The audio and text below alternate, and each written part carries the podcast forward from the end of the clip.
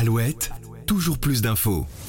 Si vous êtes détenteur d'un permis de conduire, il est fort possible que vous ayez déjà posé à votre insu sur l'une des photos prises par ces robots qui jonchent le bord de nos routes.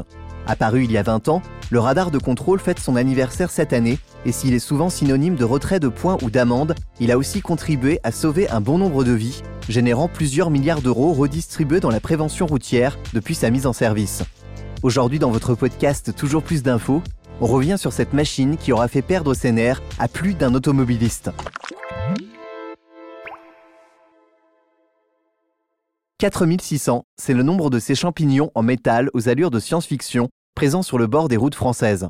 Mais saviez-vous que le tout premier radar automatique avait germé un beau matin d'octobre 2003, il y a 20 ans quasiment jour pour jour, et qu'il avait même été inauguré par Nicolas Sarkozy, à l'époque ministre de l'Intérieur?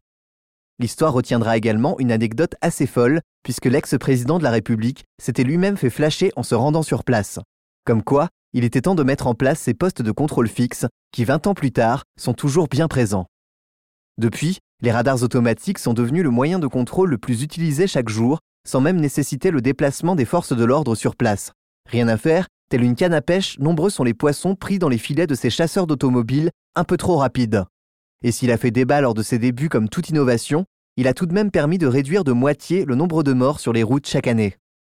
Le radar a également subi de nombreuses mutations, passant d'un point fixe à d'autres formes, tronçons, passage à niveau, voire même planqués sur les feux de signalisation. Les techniques sont désormais rodées pour mieux vous contrôler. S'ils sont pour la plupart annoncés à l'avance, ils peuvent parfois nous surprendre, cachés dans de la végétation ou dissimulés de manière subtile, pour un bilan qui peut s'avérer parfois très salé. Plus rarement, ils subissent même la foudre d'automobilistes excédés, les rendant temporairement hors service pour parfois quelques semaines.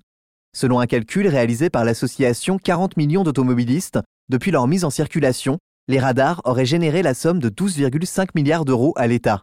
Et si vous pensez que l'on va vers une diminution de ces gendarmes de fer, alors détrompez-vous. C'est même tout à fait le contraire.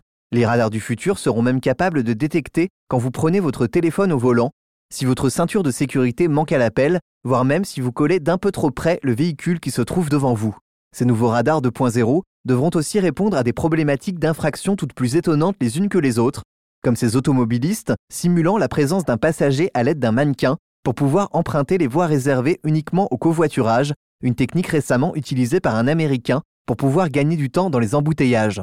Pour répondre à cette problématique, un radar a été développé équipé d'une caméra thermique capable de mesurer la chaleur corporelle émise à l'intérieur d'un véhicule et donc d'affirmer si oui ou non il s'agit bien de véritables passagers humains ou d'un mannequin de silicone.